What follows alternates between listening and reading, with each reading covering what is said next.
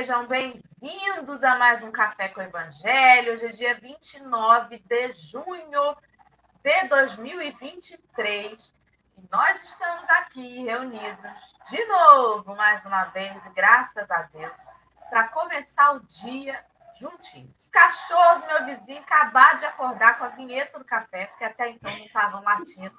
Começa a latir quando escuta a vinheta do café. Impressionante?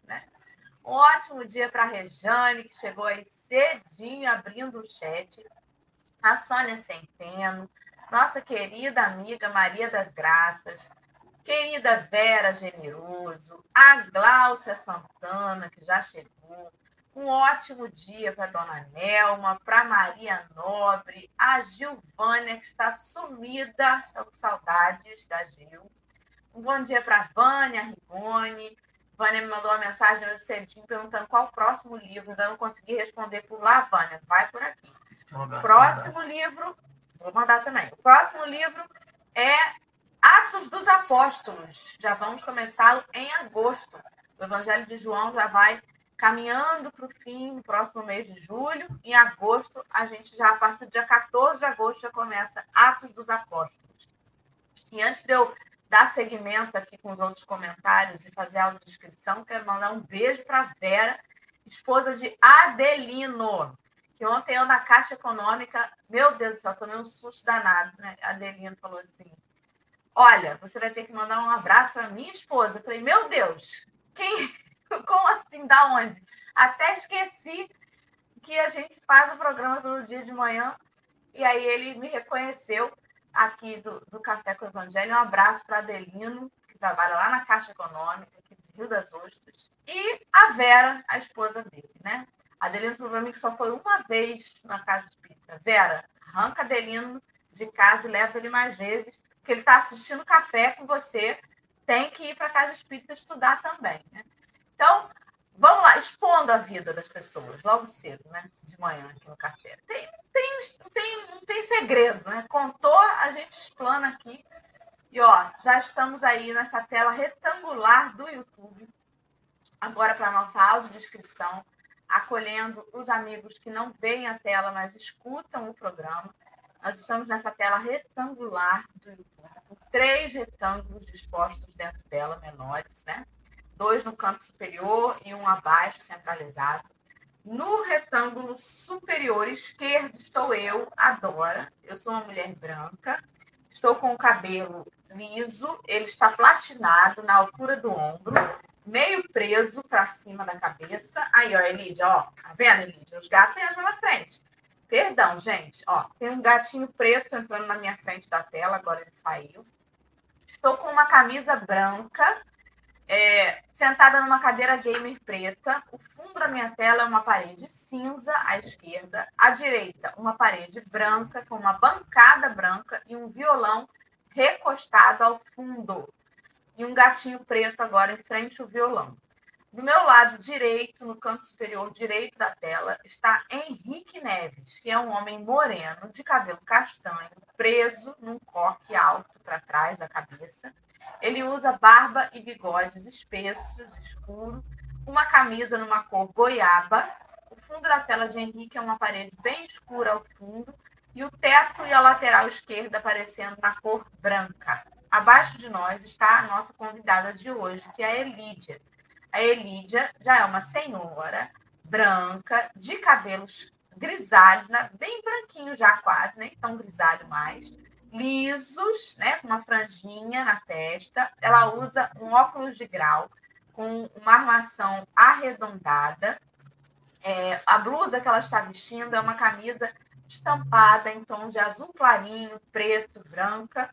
O fundo da tela da Elídia é uma parede branca com uma cama atrás dela. Né? Tem um gatinho também no canto direito da cama, deitadinho e no fundo lá embaixo uma porta branca.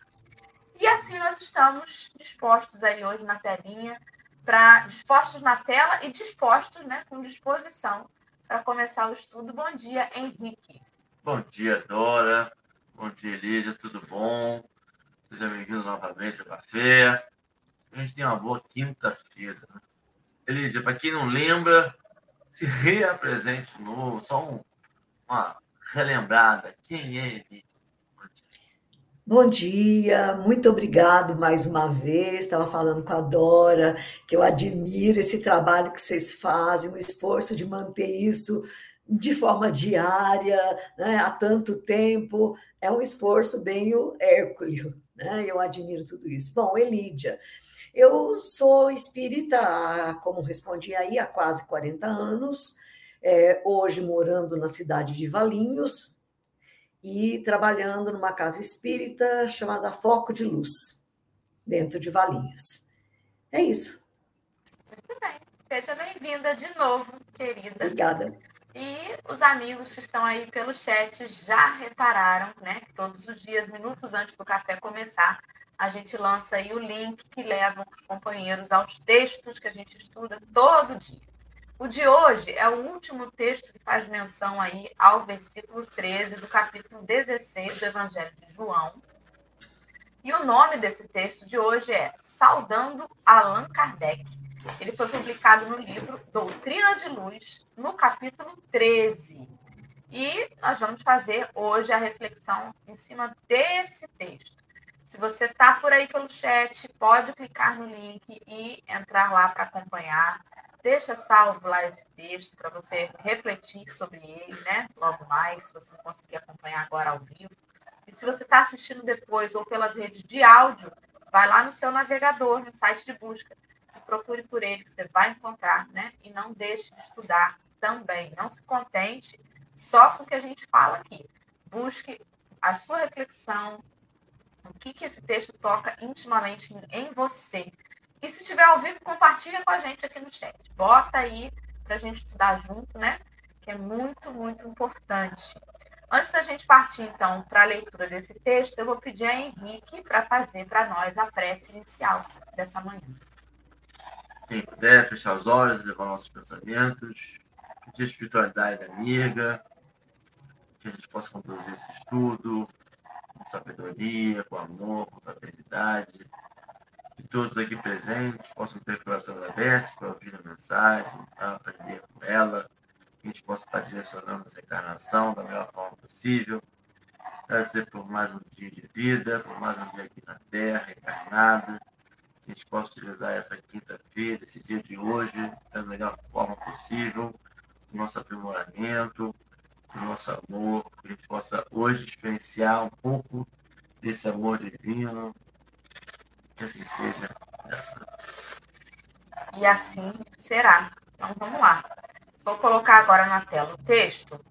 Minha amiga Elídia, você pode ler tanto diretamente da tela quanto de algum papel ou, ou livro que você tem em mãos, não importa. A velocidade vai acompanhar a sua velocidade de leitura tá? Vou ler do meu papelzinho aqui, que eu já treinei a leitura nele. Então tá ótimo, não tem problema. Então na tela fica para os companheiros que estão assistindo é, acompanharem aí, tá bom? Pode.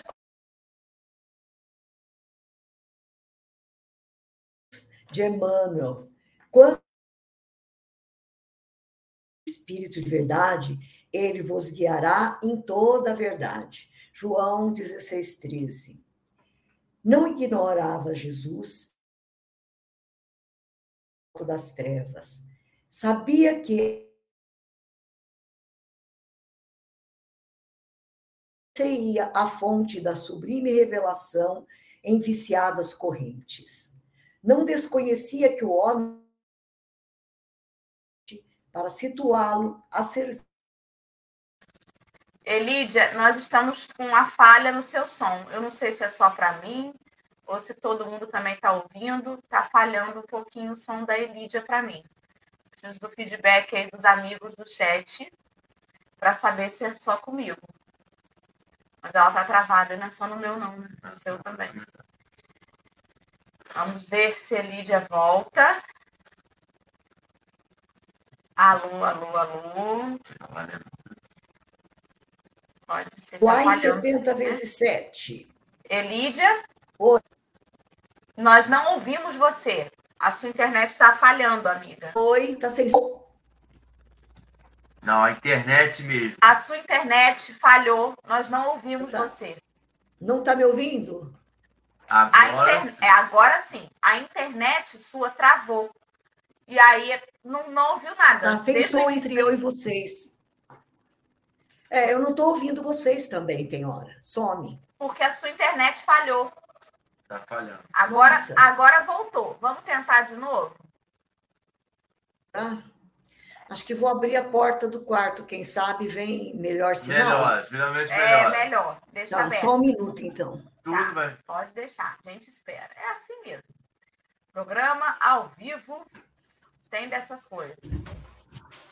Quando a gente entra ao vivo, parece tá que puxa mais ainda, né? No pré-café fica. Normal. Desculpa, Acontece, geralmente o acontece. sinal aqui é tão bom. Tá dando para ouvir agora? Agora sim, tá ótimo. Melhorou? Vamos de Volto novo? a leitura ou posso Volto. continuar? Não, volta, Volto. porque Tá bom. não conseguiu Então vamos lá, né? Saudando Allan Kardec, o texto de João. Quando vier, porém, o Espírito da Verdade, ele vos guiará em toda a verdade. Não ignorava Jesus que a sua mensagem padeceria o assalto das trevas. Sabia que ao contato da poeira terrestre converter-se-ia a fonte de sublime revelação em viciada corrente. Não desconhecia que os homens lhe apropriariam do verbo santificante para situá-lo a serviço de paixões subalternas. Anteviu as multidões enganadas e sofredoras, para as quais não mais se multiplicaria o pão do amor puro, confundidas pela penúria e pela discórdia. Ele que rogava: Amai-vos uns aos outros como eu vos amei, pressentia as guerras de ódio que se desencadearia na terra em nome do Evangelho Redentor. Ele que ensinara perdoai setenta vezes sete, adivinhava que os homens acenderiam fogueiras de perseguição, trucidando-se reciprocamente, acreditando exaltar-lhe a memória. Quase ao despedir-se dos companheiros simples e fervorosos que o seguiriam mais tarde até a dilaceração e o sacrifício, percebeu que os cérebros vigorosos da sombra viriam nos passos do tempo senhorear-lhe o rebanho de corações singelos, estabelecendo entre eles dolorosa escravidão espiritual. Previu que o nevoeiro da perturbação humana lhe abafaria transitoriamente a sementeira divina e que um dia, em seu nome, o forte oprimiria o fraco e o fraco revoltar-se-ia contra o forte. Que muitos dos melhores trabalhadores do mundo coroar-se-iam de vaidade à frente dos infelizes, e que os infelizes, sem exemplo para a regeneração necessária, desmandar-se-iam na loucura e na delinquência. Foi por isso que, em marcha inquietante para o supremo testemunho da lealdade a Deus, apiedou-se de quantos lhes estenderiam as obras do redenção e prometeu-lhes a vinda do Consolador, o Espírito de verdade, que lhe restabeleceria a esperança e aclararia as palavras. Dezenove séculos caíram na cinza das horas e, fiel ao compromisso assumido, enviou Jesus à terra o explicador anunciado na doutrina espírita, cuja bandeira libertadora vem partindo as algemas da incompreensão e do fanatismo no campo da humanidade. Eis porque, diante do primeiro centenário de O Livro dos Espíritos, a chave sublime do cristianismo restaurado, reverenciamos Allan Kardec, o apóstolo da verdade e mensageiro da luz. Bom, em primeira instância, assim, quando eu li lá na, na lista de temas, né, para eu escolher que tema eu queria, e eu vi esse, de cara você já imaginei uma biografia, né? Vamos lá pensar na biografia de Kardec. Toda. Depois, quando eu abri o link com o texto, que deu uma primeira lida no texto, falei, nossa, nossa conversa vai caminhar por outros cantos, não tem nada de biografia, não. Vamos lá, vamos miuçar essa conversa aqui. E aí depois eu fiquei assim, pensando, por onde que eu vou caminhar? Gente, é, o texto vem trazer para nós né, aquela imagem assim, imagina Jesus com aquela clara evidência dele, com a sabedoria que ele já tinha, então ele já antevia tudo que ia acontecer. Ele conhecia a alma humana translúcida na frente dele, ele sabia tudo que seriam capazes de fazer, né? Suprimir palavras, acrescentar palavras, é, deturpar interpretações e trazer a mensagem dele ao bel interesse de cada um. E foi o que aconteceu, né? Eu fico assim, eu falo, a gente recebeu essa herança, ou tivemos por lá também ajudando a construir toda esta confusão que criaram em torno, porque imagine, a mensagem límpida e clara de amor, de perdão, de esperança, de um pai bondoso, aquela mensagem pura de Jesus, né? chega para nós, até há bem pouco tempo, que é nós, graças a Deus, já conhecendo as interpretações trazidas por Kardec, então a gente já tem uma outra visão, mas trouxe para nós até bem pouco tempo, e eu falo que eu assisti missa em latim, tá? criança, minha avó levava para missa e eu via missa em latim. Quer dizer, uma criança de 7, 8 anos queria ficar doida na igreja, né? Porque não entendia nada, não sei o que eu estava fazendo ali. Eu fico imaginando como é que chegaram a isto, né? a guerras, cruzadas, queimadas de, de, de, fogueiras, de livros, sendo que a mensagem é totalmente oposto a tudo isso. Gente, como que você se diz cristão e vai se armar, né?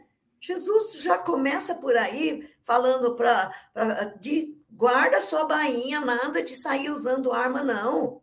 E o povo traz, e até hoje tem muitos ainda acredita que vai defender Jesus, vai defender a fé armado. Eu fico assim imaginando, né? Lá era uma época de romanos, né? De fariseus, aquelas coisas, aquelas indumentárias. E, e aí eles mataram Jesus porque não conseguiam acompanhar o raciocínio dele não conseguia achar que ele poderia ser um rei em cima da gente. Então, eles mataram Jesus. Pronto, a gente acaba com o problema aqui. Mas eles perceberam que não adiantou nada, a mensagem dele continuava propagando, continuava indo em frente. De novo, eles começaram a matar lá os, os que saíssem falando. Vai lá nas arenas, né? Vamos lá, prende todo, todo mundo que falar de Jesus, a gente prende e mata mas eles viram que não davam conta. Quanto mais eles praticavam atrocidade, mais a mensagem do Cristo crescia. Aí eu imagino assim, eles falaram aquela frase moderna nossa, né? Já que a gente não pode com eles, juntemos a eles.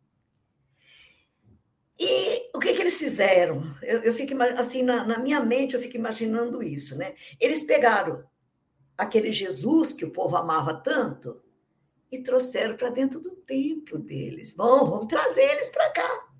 Só que é, quando eu vejo, e até hoje a gente tem isso, né? E vamos ter por séculos ainda, aquela imagem de Jesus na cruz, sangrando, pregado, coroa, carinha esbágica, aquela imagem dolorosa, bem de frente, assim, né? Você entra na igreja, a primeira que você vê é aquela imagem gigante Aí eu falo que eles trouxeram Jesus para dentro com uma mensagem totalmente diferente da mensagem que Jesus quis passar com aquele sacrifício que ele teve.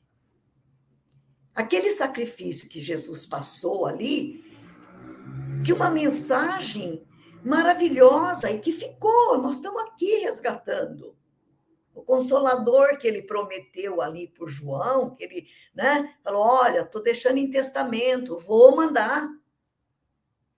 Está trazendo para nós essa explicação. Mas eu fico avaliando esses dois mil anos, porque, gente, até cento e poucos anos atrás, era isto. Jesus morreu por tua culpa. Você foi o culpado dele morrer. E isso ficou gravado na humanidade e todas as religiões, nem a, a, ao segmento protestantista que veio né, como dissidência da Igreja Católica Romana, olha, que já chama assim, né, Católica Romana, quer dizer, todos os preceitos de Roma, eles falaram assim, vamos trazer para dentro da igreja junto com o Cristo deles. E aí, aquelas indumentárias, aqueles rituais todos que a gente está acostumado a ver na religião católica, os protestantes aboliram isso, mas em contrapartida, eles continuam dizendo Jesus derramou o sangue dele, passou por todo o sofrimento. Aliás, eles adoram contar cada segundo do sofrimento ali, acho que cada espetada que Jesus levou.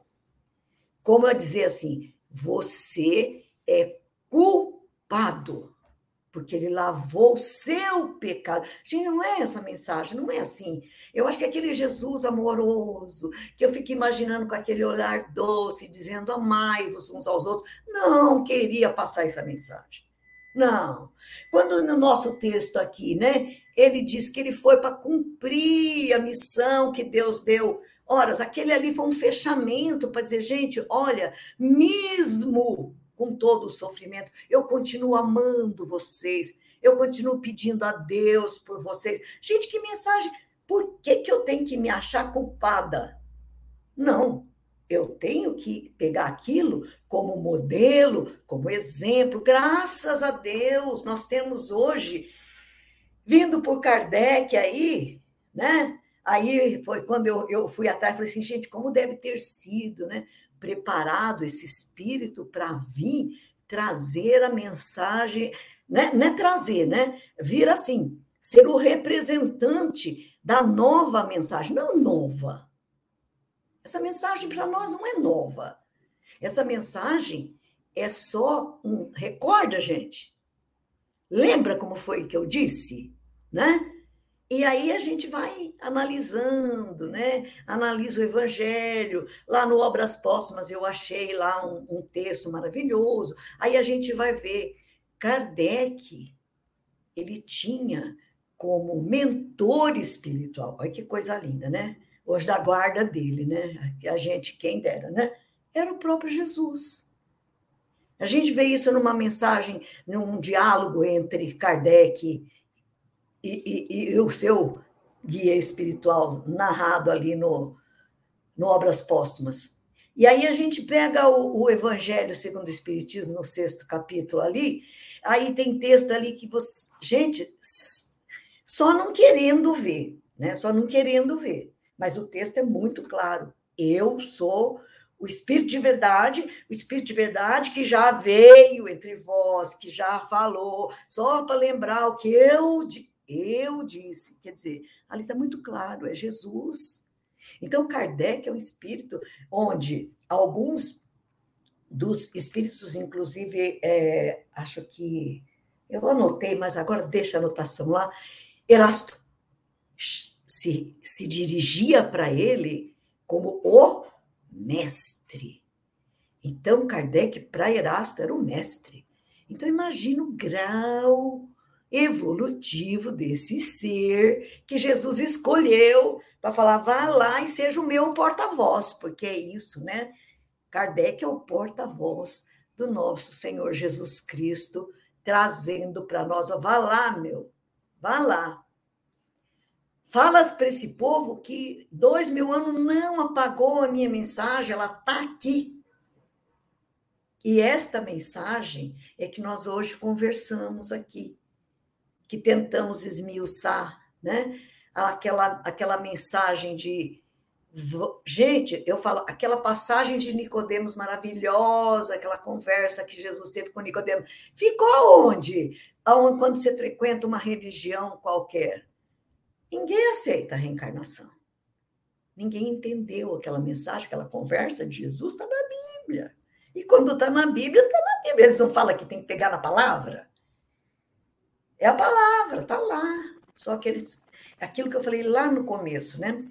É, o homem pegou a mensagem de Jesus e deturpou, olha, se eu falar que tem reencarnação, né, aí tem um certo comprometimento, vamos tirar isso do contexto, né?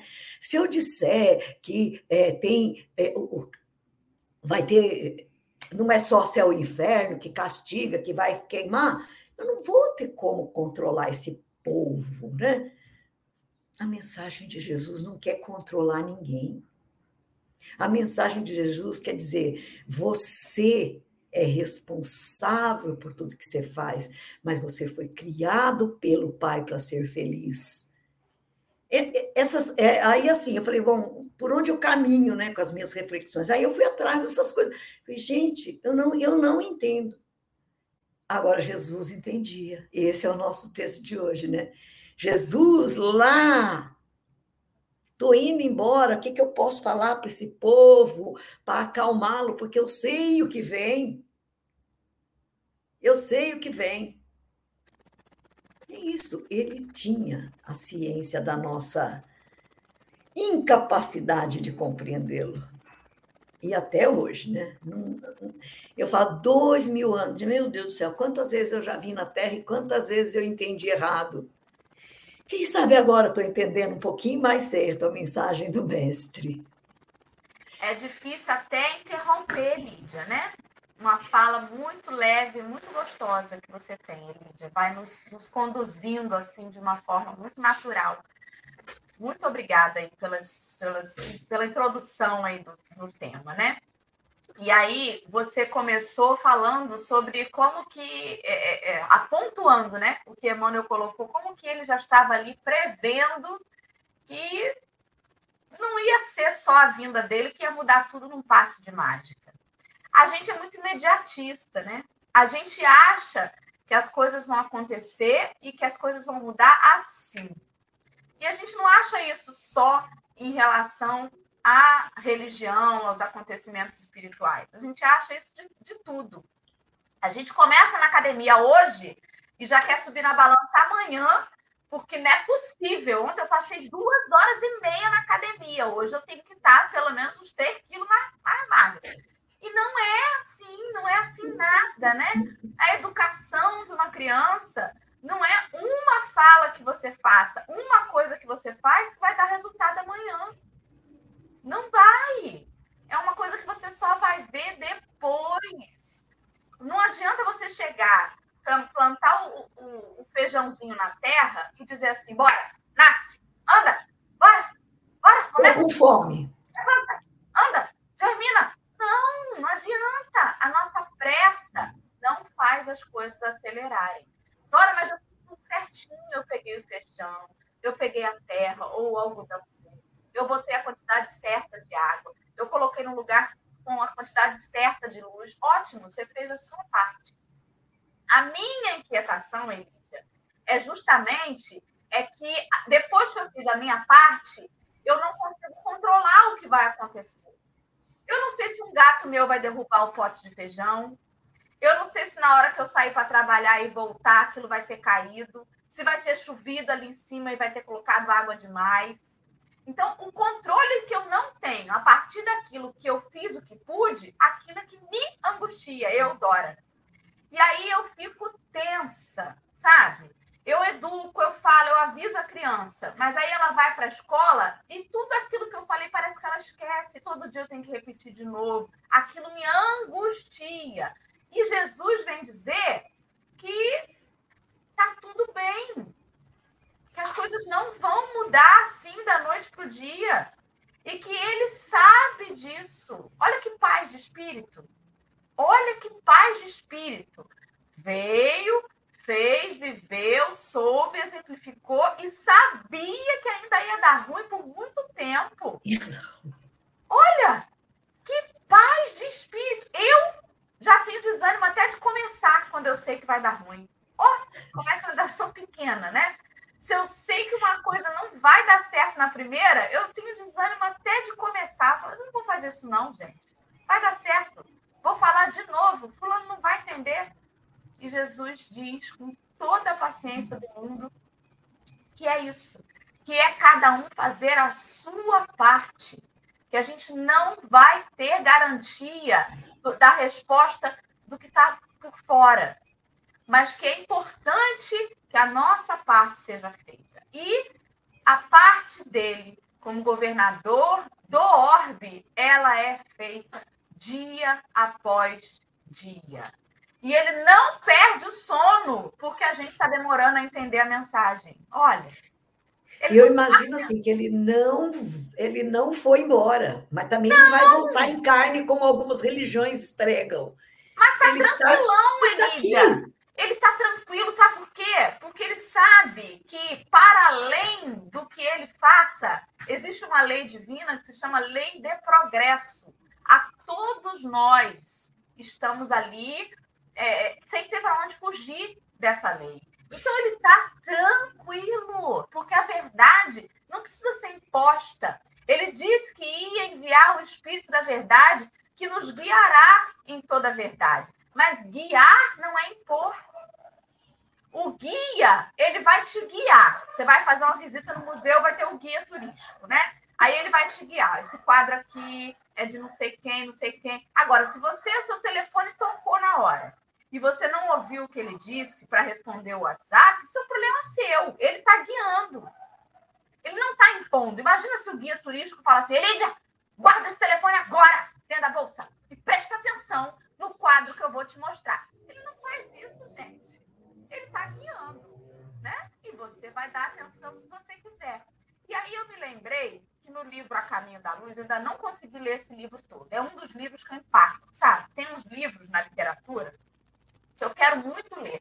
Mas eu começo a ler e parece que o negócio está travado.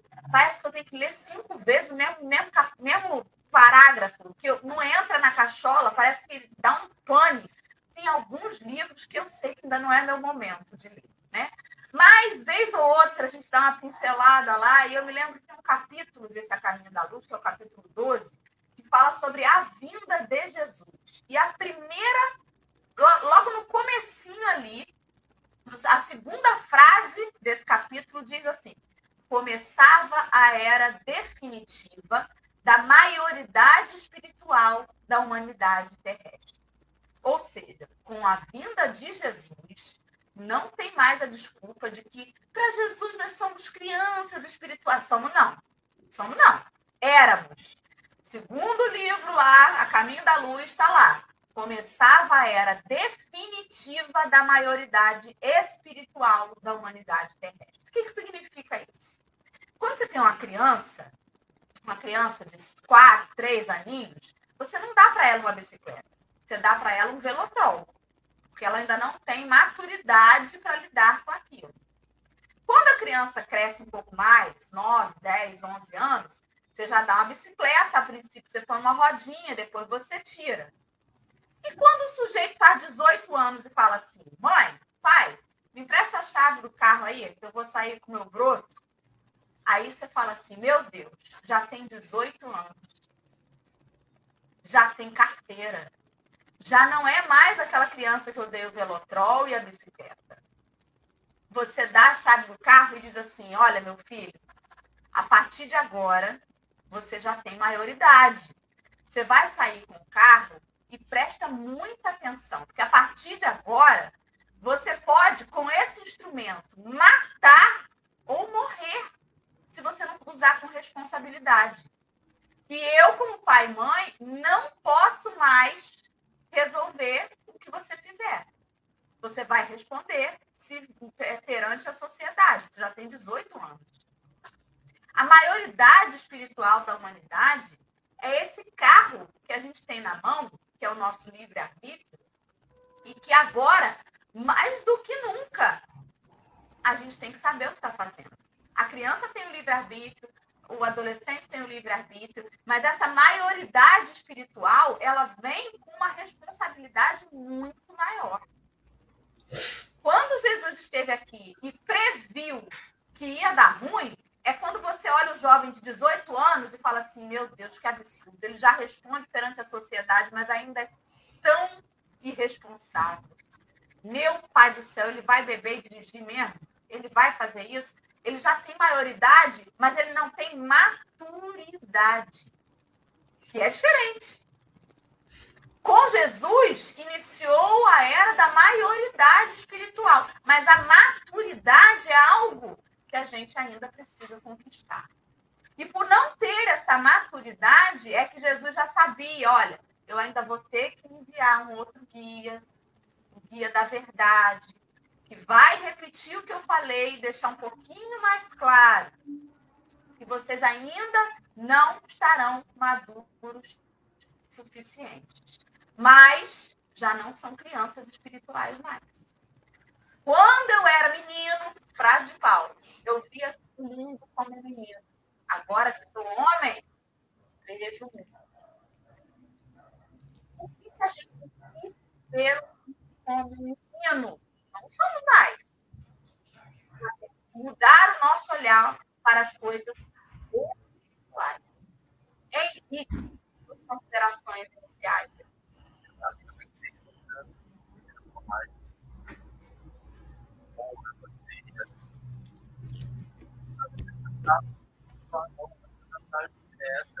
Eu não sei se é o meu som, mas não estou ouvindo ele. É o mesmo microfone, o meu e o dele. É. Agora, agora comecei a ouvir.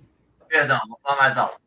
Não tem nem muito a acrescentar, não. Acho que vocês falam bem, a mensagem é essa. É... O peixe saudando Allan Kardec é... como forma de lembrança da mensagem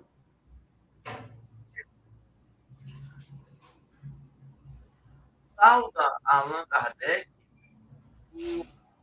neste momento relembrar as mensagens do Cristo sem as famosas ideologias que jogavam as palavras do Cristo para atender o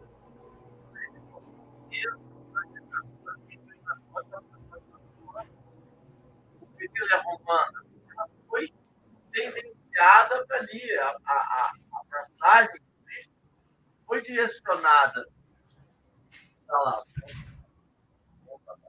Não, não. É, gente. Quer botar aí?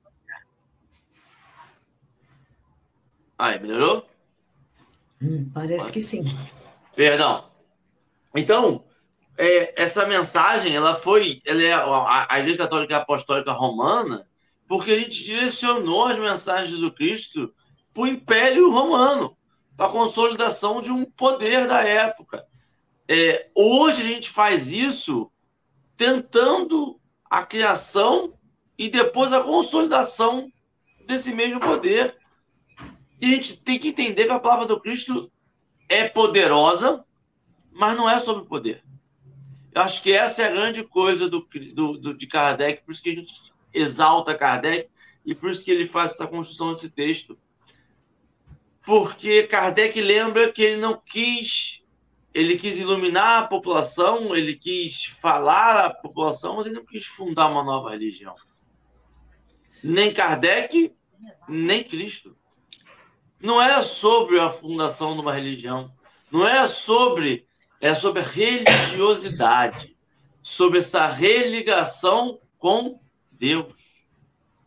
E Kardec precisou fazer isso porque a gente estava perdendo a religação com os espíritos, o nosso lado espiritual. A gente estava achando que o nosso corpo material dominava e dominaria completamente a nossa vida. E Kardec veio lembrar que não é assim. Temos todo um outro mundo, temos todo um pós-vida, temos todo um momento em que a gente tem que perder essa vida material para lembrar de novo que o reino de Deus não é desse mundo. Está lá na Bíblia. Só que a gente precisa lembrar. Por que a gente precisava lembrar? Porque a vida material te força. Porque eu vou achando que os meus cinco sentidos dominam a minha existência. Mas são cinco sentidos. E a gente sabe que tem mais coisa além dos cinco sentidos. Cinco sentidos, sabe quem tem? Meu corpo físico. Meu corpo espiritual tem muito mais que cinco sentidos. A gente sabe disso que a gente inventou o sexto sentido. A gente inventou esse sexto sentido. Quem inventou esse sexto sentido? Sexto sentido é todos os outros sentidos que a gente não tem no nosso corpo físico. Tudo. arrepio, visitar evidência, é, predigistração, qualquer coisa que fora esses cinco sentidos do corpo material. Tá ruim o som do Henrique ainda? Não, estou ouvindo bem agora. Essa mensagem é, antiga. Deve estar atrasada. Esperamos, Michelina, que, que a mensagem seja antiga. É, se tiver ruim, fala de novo. A gente vai tentar arrumar. É, é sobre parar e, e, voltar, sabe? Voltar a ler a Bíblia. E aí, Elídia, aí é que vem a doideira. A gente tem que voltar a ler a Bíblia do Novo Testamento. Que era a mensagem que ele queria para gente. Não pode ler a Bíblia, começar lá do início, lá do Velho Testamento, para chegar até o Novo Testamento. Sabe por quê? Porque eu não posso ler como é a sociedade isso. egípcia. Não entendi, desculpa. É difícil é, a gente ter disciplina para isso, você pegar a Bíblia e ler inteira, né? Se ler pelo menos o Novo Testamento, você já está com a mensagem nova. E Elídia, eu vou dizer mais, assim, eu tenho que contextualizar. Eu não posso ler um livro de história e falar, os egípcios escreviam através de hieróglifos. Aí eu pego e no meu caderno eu começo a escrever hieróglifos. Vai adiantar? A minha, minha prova de, de história, eu vou estudar sobre arte rupestre na minha prova de história. Aí eu pego na resposta, eu escrevo arte rupestre. Ela vai pedir assim: escreva, é, é, é, fale o que você entende sobre o, a agricultura da época. Aí eu faço uma arte rupestre ali e falo, tá aqui, professora, é da época. Tá aí, tá aí a resposta. Ela vai rir, vai me dar um zero. Por quê? Porque aquele conhecimento se aplicava àquela época. Hoje, a gente escreve português através de frases. Hoje, o que, que a gente tem que entender é que aquilo ali é uma contextualização histórica, é um livro histórico para se entender como se chegou até agora. Eu não posso construir um foguete através de amarras de cipó e madeira. Ninguém quer morar. Ah, então tá bom. Eu vou morar numa casa agora, estou vendendo um apartamento de frente para a praia. Ele é todo feito de bambu e amarrações e talas de madeira. Alguém vai comprar? É lá na cobertura, são 12 andares. Não. Por quê? Porque eu tenho que utilizar as ferramentas da minha época, porque elas são apropriadas à minha realidade. E as ferramentas da minha época não estão no Velho Testamento. As minhas ferramentas da minha época estão no Novo Testamento. E olha, dica valiosa: é muita ferramenta, a gente não utiliza todas. Tem coisa ali que é magnífica, dificílima. Tem coisa que a gente precisa de uma pós-graduação para entender e conseguir experienciar aquilo tudo. Então, pare de tentar pegar aquelas lá de trás e vamos usar as que ele deu para a gente agora. Para de dizer que a, gente, a comunicabilidade dos espíritos é algo proibido, porque está na Bíblia. Está na Bíblia do Velho Testamento. Não está na Bíblia do Novo Testamento. Para de dizer que se dormir com outro homem está errado, que é pecado mortal, que está na Bíblia porque Jesus nem se preocupou com isso. Tinha coisa muito mais passou, importante. Não passou, Tinha pessoa sendo. Tinha pessoa sendo apedrejada em praça pública. Lá, né? A gente sabe que a, a, a, a homossexualidade estava é, tudo por lá. Roma não tinha, não é de hoje. E Jesus não se preocupou. Realmente Agora é tu que está sem som, moça. Agora, e no estudo que eu participei do Mildinho, do Aloysio Elias, eu participei, ó. Eu ouvi, né? Eu acompanho um estudo minucioso do Evangelho. Se eu não me engano, é, quem quiser depois lá procurar a referência, é o hashtag 186, se eu não me engano, é, do Mildinho. E que ele vai falar sobre a passagem em que um centurião vem pedir ajuda a Jesus para curar o seu servo. Hum. Algo assim, né? Conheci. E aí, a Luiz Elias trouxe um estudo histórico acerca dessa passagem, é, comentando a possibilidade, inclusive, deles serem um casal. E Jesus não está nem um pouco preocupado com isso. É. Não é, Tem uma passagem do centurião que vem pedir ajuda para ele, para ele curar o servo dele. E, e, eles fazem referência à possibilidade deles serem um casal e Jesus não está preocupado com isso. Não faz diferença acerca disso, né? Mas, enfim. Bom, assim como não fez diferença Madalena, Zaqueu, os, os, os, temas mais chamados do Evangelho, né? Que são não aquelas tem... coisas que vêm mais. E Madalena. Preocupado. Madalena estava com ele o tempo todo, aprendendo o tempo todo, e aí, por um, por um machismo louco que a Igreja Católica Apostólica Romana tinha na época do Padre Gregório. Gregório, foi ele mesmo. Gregório, tem que dar nome às pessoas, infelizmente, que colocou que ela era prostituta. Você não encontra na Bíblia que ela era prostituta. Mas ele falou que ela era prostituta e é uma fake news que se perpetua ao longo da história. E aí você pega que ela foi renegada a, a, a, do lado da história. Ela caminhava com ele, ela estava ali o tempo todo. Ela era uma apóstola. Se Jesus estava preocupado com o Velho Testamento, a Maria Gente, com essa, com essa coisa de.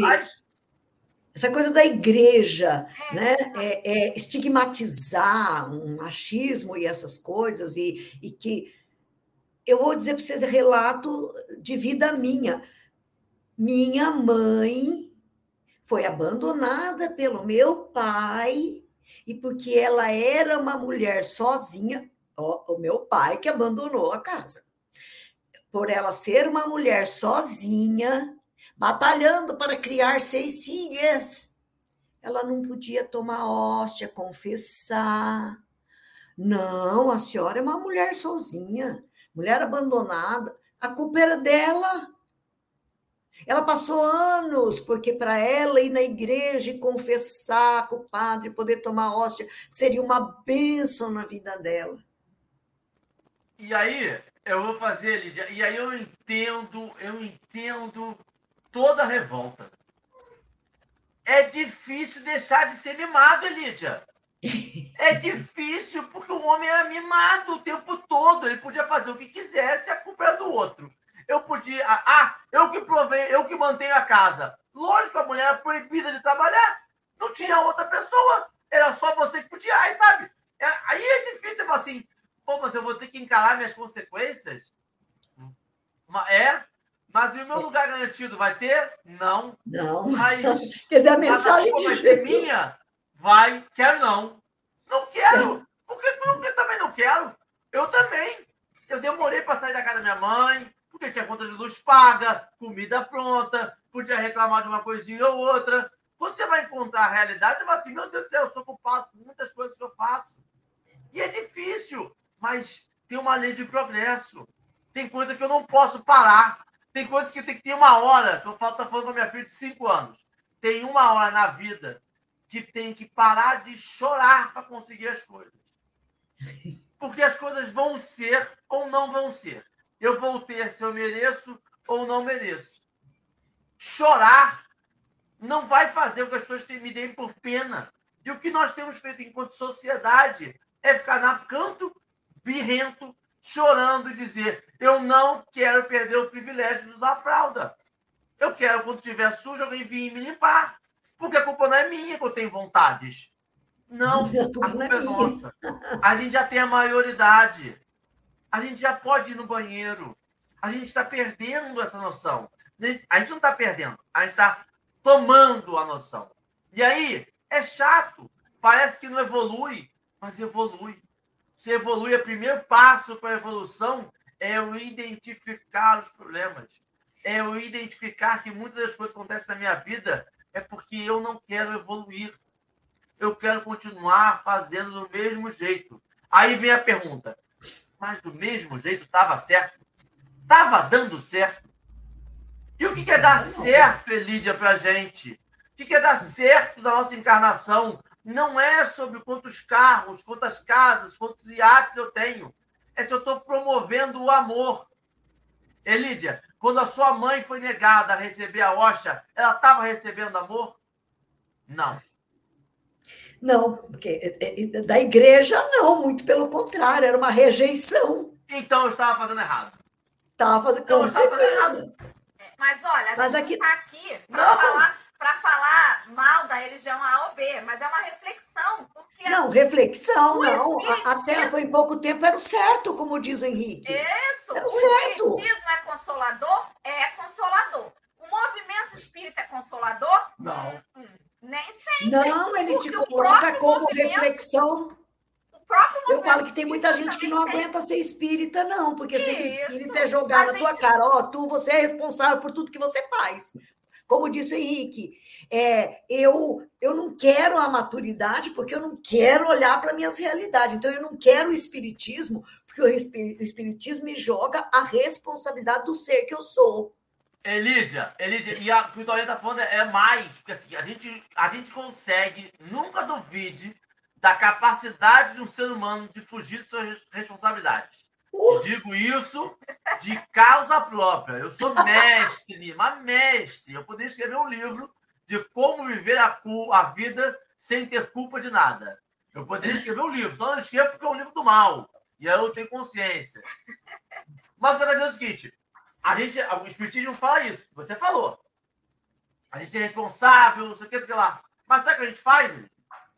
Mas algumas coisas são expiação, né? Eu não tenho ah, controle. Ainda joga a culpa agora. no passado. Foi da minha outra. Eu não sou mais. Eu estou pagando pelo que eu já fui.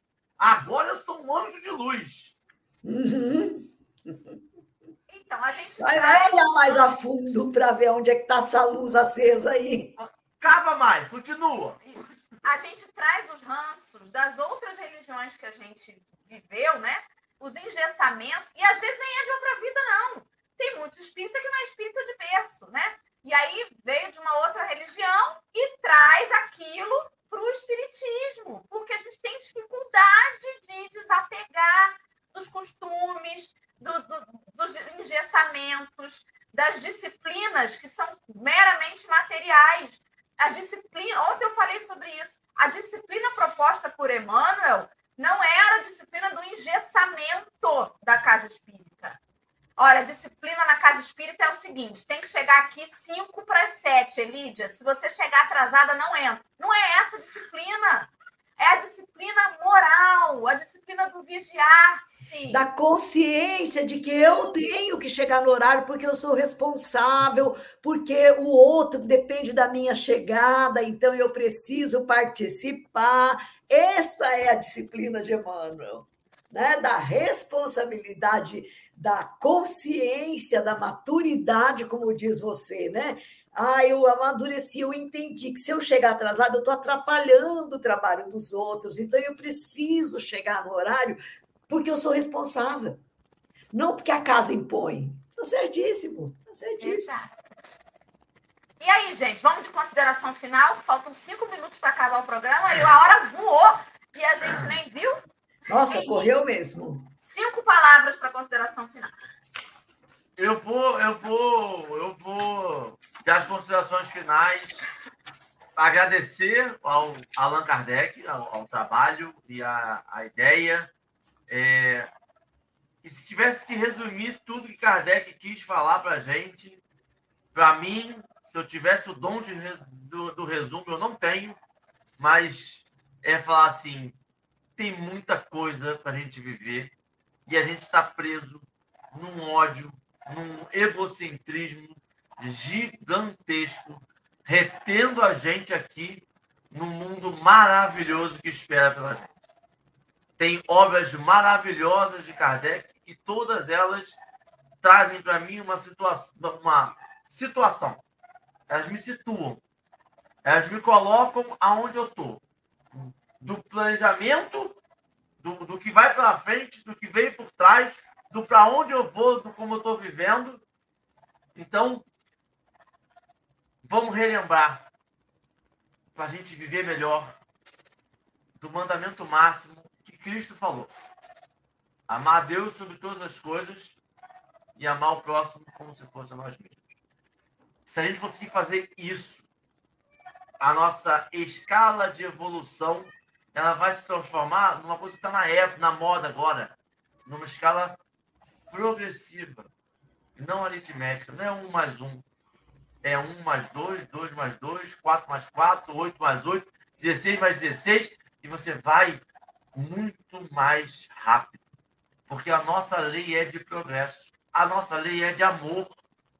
Por favor, vamos tentar, gente. Eu estou tentando, hein?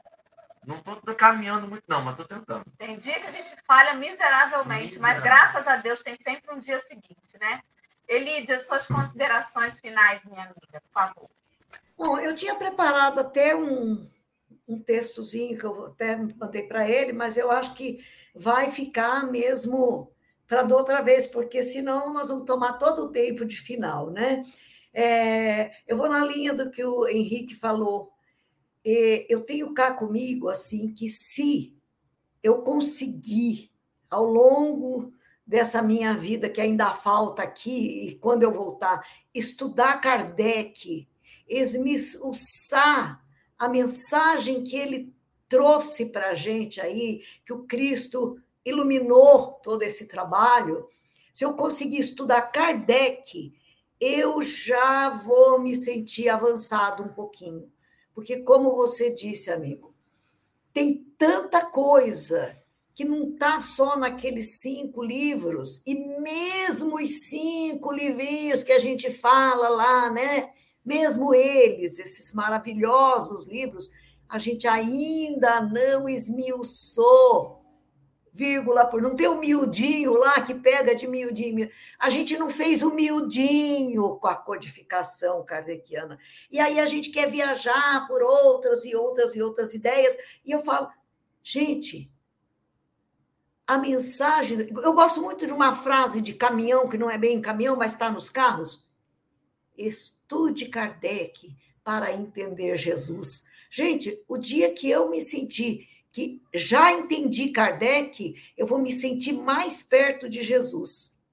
E é isto que é minha busca. Os outros falam, ai, mas tem tal livro. Gente, eu ainda estou estudando a codificação, eu ainda não li a revista espírita toda lá, de vez em quando eu vou lá e acho alguma pérola maravilhosa que enriquece os meus estudos, né?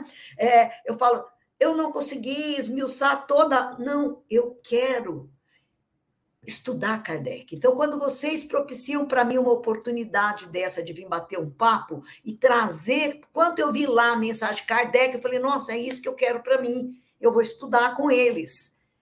Gente, mensagem minha, né? Estude Kardec para entender Jesus e vivificar ele, de, de, vivenciar Jesus, porque a forma mais pura e cristalina que a gente tem na nossa linguagem do hoje e não do da pré-história é com Kardec. Ainda para mim é Kardec. Puro e cristalino, trazendo a mensagem de Jesus da maneira mais linda e mais compreensível. É isto. Eu agradeço a oportunidade de fazer esse estudo com vocês. Muito obrigada, muito, muito, muito rico, né? Passou voando a hora. Quero agradecer aí aos amigos que estiveram com a gente no chat hoje, mais uma vez, a vocês que assistem depois, sempre deixam os comentários lá no YouTube. Estamos aí, né? Seguindo firmes, né? Caminhando amanhã, o último dia de junho, estaremos aqui firmes e fortes. Boatos que Marcelo está vindo já. Boatos que Marcelo Turra está chegando, exatamente. Elídia perguntou assim: vocês são em quantos? Eu falei, esse mês em três. Está puxado. Mas vamos lá. Eu tive, olha, eu tenho até pesadelo. Essa noite eu tive um pesadelo de que eu dormia ao vivo no Café com. Impossível. Não, impossível. Mas, menina, eu falei para você, a, a, esse trabalho de vocês é um trabalho gigante. Não, mas é tão, oh, Elidia, eu vou dizer para você, é tão é, Mas aí depois você passa mim. essa hora conversando, gente, que prazer. É ótimo, não tem como dormir aqui, não, não tem. É só um pesadelo mesmo. E a gente percebe o quanto que a gente precisa do trabalho. Meu Deus. As pessoas falam assim, nossa, mas vocês gostam, vocês são guerreiros. Eu falo assim, não, meu amigo, eu preciso mesmo. Porque se eu não estiver aqui, o chat é muito mais evoluído que eu, Elídia. Porque o chat acorda cedo e vem, gente. Olha, eu não sei se eu ia ter essa disciplina só de ouvir. Se eu não tivesse que estar aqui fazendo. É, realmente, só ouvir, só ouvir, não sei se eu também teria condição, não. Eu quero interferir. É, tem isso, entendeu? Tem que falar um negocinho. E o chat é muito silencioso. Tem que ter uma, uma, uma, uma educação que eu, o espírito embrutecido, não tenho ainda. Eu grito. Eu também não. Eu faço, entendeu? Já, Elídia, já é difícil para mim quando é amanhã, porque tem Libras. Aí na Libras, um não pode interromper o outro. Meu espírito embrutecido já dificulta isso. Tem que esperar a minha vez para falar, eu já não consigo. Vocês já perceberam que eu também não tenho essa disciplina, não, de esperar, eu quero intervir no meio daquilo que o pensamento bateu com o meu. É, tô, tô aprendendo, tô aprendendo a ouvir ainda. Somos nós, somos nós. Então, Elisa, faz a prece para gente, por favor, para gente faço, faço, a nossa manhã. Então, meus queridos, é com o coração em festa que nós vamos nos chegando diante de Jesus para agradecer a Ele tanta bondade e tanto amor que Ele tem para conosco, trazendo para nós esses ensinamentos que nos inspira, que nos fortalece nos momentos das quedas, que nos levanta com a mão quando nos sentimos fragilizados. Obrigado, Jesus, pela sua mensagem rica, pelo seu exemplo deixado para que a gente possa seguir.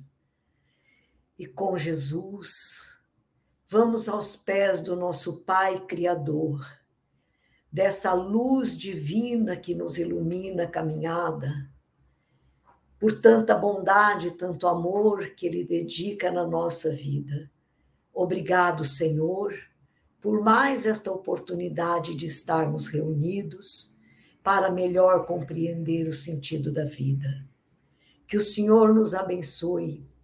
Abençoe esse nosso planeta Terra maravilhoso. Que o progresso espiritual do homem aconteça e que possamos ter dias melhores. Obrigado, Pai, por estarmos aqui realizando esta tarefa. Que o Senhor abençoe cada irmãozinho, onde estiver necessitando de vossa graça. Obrigado, Senhor, pela luz do sol que nos ilumina indistintamente a todos os seus filhos. Que assim seja, graças a Deus. Graças a Deus. Eu acho que o chefe teve a mesma sensação que eu. Queria botar a Elídia num potinho e trazer para dentro da minha casa. Ai, gente. Que delícia, gente, de ouvir. Ó, beijo para vocês, fiquem com Deus. E amanhã tem mais café. Todo dia tem, graças a Deus. Estamos aí. Beijos. Bom dia.